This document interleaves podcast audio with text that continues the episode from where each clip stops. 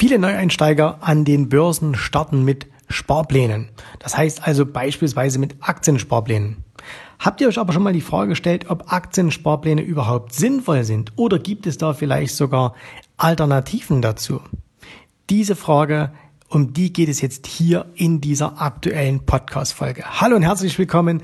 Mein Name ist Jens Rabe und hier in diesem Podcast geht es um das Thema Börse, um das Thema Investment und um das Thema Unternehmertum. Heute natürlich ganz klar der Fokus auf das Thema Börse.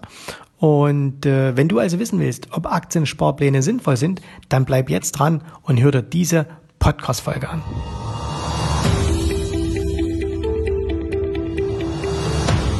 Der eine oder andere von euch hat da jetzt immer schon mal gefragt, Mensch Jens, äh, ich habe einen Aktiensparplan, macht das aus seiner Sicht Sinn? Kann man so etwas machen oder gibt es da vielleicht Dinge, die man besser machen kann? Und ähm, ich finde das eine ziemlich spannende Frage und deswegen habe ich mich auch in den letzten Tagen noch mal ein wenig näher damit beschäftigt. Ich muss zugeben, ich habe selber nie einen Aktiensparplan gehabt. Ganz einfach, als ich angefangen habe, gab es überhaupt keine Aktiensparpläne. Mittlerweile gibt es das aber schon, das ist recht verbreitet. Das gibt es nicht nur in den USA, sondern das gibt es auch hier in Deutschland. Und ähm, eins muss man mal vornweg gleich sagen. Jeder, der spart, der eine regelmäßige Summe zurücklegt und die dann in Produktivkapital investiert, der macht natürlich grundsätzlich etwas richtig. Ähm, also das ist schon mal ein ganz großer Pluspunkt an dieser Sache. So, ähm, ist das jetzt das, äh, das Ei des Kolumbus? Und da glaube ich, nein, nicht unbedingt. Und zwar ähm, aus meiner Sicht aus folgenden Gründen. Nämlich, ähm, du kannst diese Aktiensparpläne, ich habe jetzt mal so ein bisschen geschaut, bei ING, DIBA, bei Consors und so weiter, kannst du das ja machen. Geht meistens so ab 50 Euro los im Monat. Ich habe, glaube ich, sogar gesehen, irgendwo kann man das sogar schon ab 30 Euro machen. Und was machst du also? Du nimmst monatlich einen festen Betrag und kaufst eben dann eine Aktie bzw. Anteile an einer Aktie. Das heißt, du kannst eben zum Beispiel auch hergehen, kannst sagen, okay, für 30 oder 50 Euro im Monat, äh, im Monat kaufst du dir zum Beispiel eben äh, einen Anteil äh, an einer Aktie von äh, Alphabet, also das heißt die, der Muttergesellschaft von äh, Google oder eben auch eine Münchner Rück oder sonst irgendwas, die du ja sonst gar nicht kaufen könntest, weil die Aktien viel teurer sind. Ne? Also eine, ich sage jetzt einfach mal, eine Google-Aktie kostet eben ein paar hundert Dollar heutzutage, eine, eine Münchner Rück irgendwie, ich glaube 170 oder sowas oder 270, ich weiß es gar nicht genau. Also das heißt, für 50 Euro geht das nicht. Mit einem Aktiensparplan kannst du das machen, weil du da eben auch Teilbeträge einer Aktie erwerben kannst. Und äh, du hast eben dann, das summiert sich eben dann auf, du hast irgendwann mal 0,32 äh, Stück Aktien und dann hast du eben im nächsten Mal 0,64 und so weiter, ne? sodass du nach und nach in Besitz dieser Aktien gelangst. Das Ganze ist mit einem ähm, einmaligen äh, oder das äh, gibt es äh, natürlich Kosten, die anfallen. Das ist in der Regel ein prozentualer Betrag. Kann man sich jetzt ein bisschen darüber streiten, ob der hoch oder niedrig ist. Ihr wisst, es ist immer so, wenn man wenig Geld investiert, hat man verhältnismäßig hohe Kosten immer. Ähm, das, war jetzt kein, das war jetzt schlechtes Deutsch, aber äh, der Inhalt war, äh, war der richtige. Äh, man hat also immer hohe Kosten im Verhältnis zu jemandem, der viel Geld investiert, weil es meist Pauschalbeträge gibt. In dem Fall ist es jetzt hier so, dass man eben einen festen prozentualen Betrag abgibt. Ich glaube so zwischen ich habe es mir auch aufgeschrieben, bei Consor sind es 1,5 Prozent, bei ING DIBA 1,75 Prozent, die man bei Kauf dann hat. Würde man die Aktien wieder verkaufen, muss man die üblichen Börsengebühren bezahlen und die liegen dann in der Regel so bei zwischen 5 und 10 Euro Minimum und äh, dann eben einen prozentualen Anteil dazu. So, Kosten, naja, okay, da würde ich mich jetzt gar nicht so drüber streiten.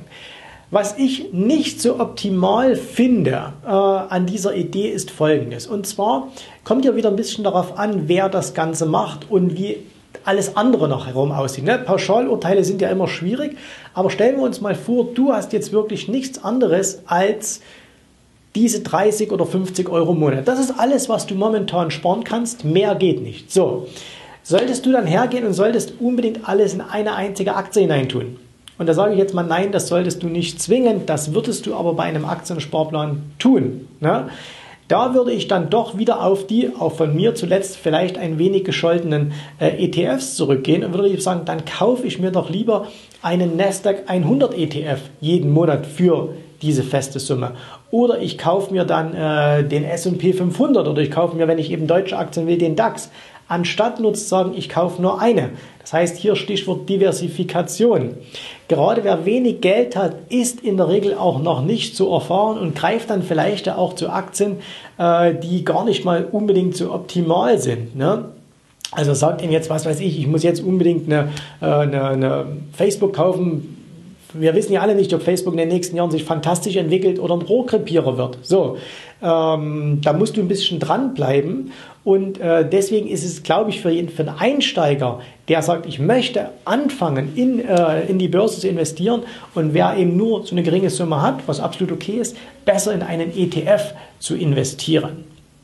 Äh, also das sehe ich als, da würde ich die ETFs definitiv vor die einzelnen Aktien schieben.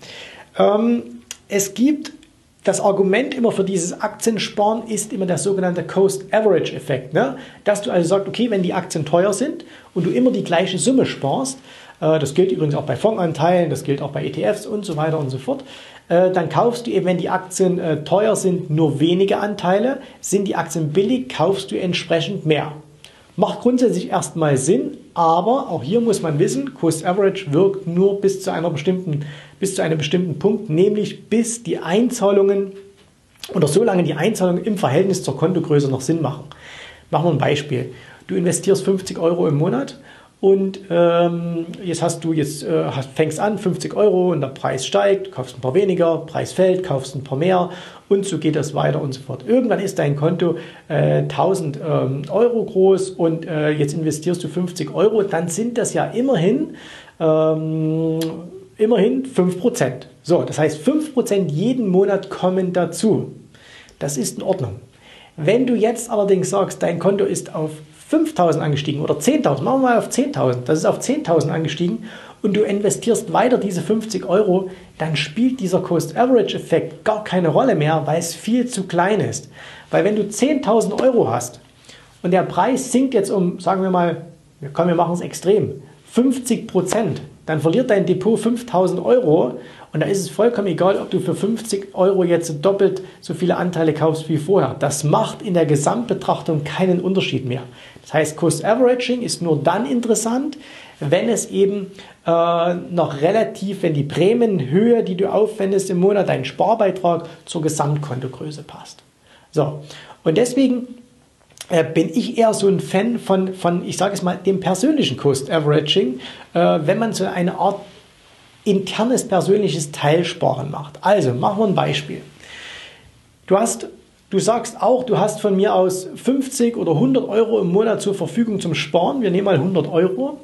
Und jetzt gehst du auch her und kaufst Monat für Monat einen ETF. Ne? Das ist erstmal ganz, oder, oder ja, sagst einen ETF von mir aus, ein MSCI World oder wie auch immer. Ne?